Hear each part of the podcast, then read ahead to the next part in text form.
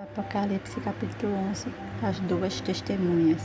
E foi-me dado uma cana semelhante a uma vara, e chegou o anjo e disse: Levanta-te e mede o templo de Deus e o altar e os que nele adoram, e deixa o átrio que está fora do templo, e não meças, porque foi dado às nações, e pisaram a cidade santa por quarenta e dois meses.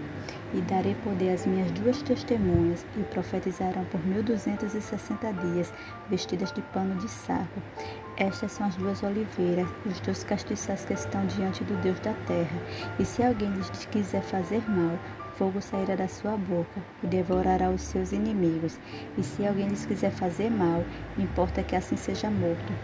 Estas têm poder para fechar o céu, para que não chova nos dias da sua profecia, e tem poder sobre as águas para convertê-las em sangue, e para ferir a terra com toda sorte de pragas, quantas vezes quiserem.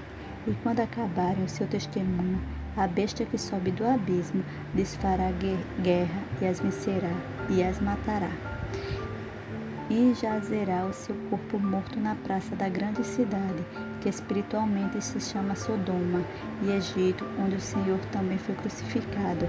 E homens de vários povos e tribos e línguas e nações verão seu corpo morto por três dias e meio, e não permitirão que o seu corpo morto seja posto em sepulcros.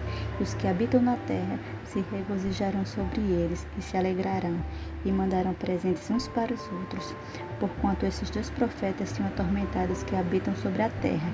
E depois daqueles três dias e meio, o Espírito de vinda, vindo de Deus, entrou neles, e puseram-se sobre os pés, e caiu grande temor sobre os que ouviram.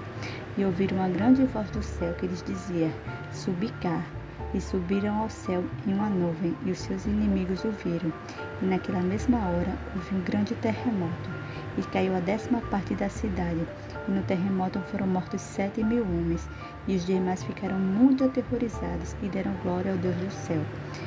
É passado o segundo ai, eis que o terceiro ai cedo virá a sétima trombeta. E tocou o sétimo anjo a trombeta, e ouvi no céu grandes vozes que diziam: Os reinos do mundo vieram a ser de nosso Senhor e do seu Cristo, e ele reinará para todos sempre. E os vinte e quatro anciãos que estão assentados em seu trono diante de Deus prostraram-se sobre o seu rosto e adoraram a Deus, dizendo: Graças te damos, Senhor, Deus Todo-Poderoso que és e que eras e que has de vir, que tomaste o teu grande poder e reinaste. E iraram-se as nações, e veio a tua ira, e o tempo dos mortos para que sejam julgados, e o tempo de dares o galardão aos profetas teus servos, e aos santos, e aos que temem o teu nome, e pequenos e a grandes, e o tempo de destruires o que destroem a terra. E abriu-se no céu o templo de Deus, e a arca do seu concerto foi vista no seu templo. E houve relâmpagos e vozes, e trovões, e terremotos, e grande saraiva. Amém.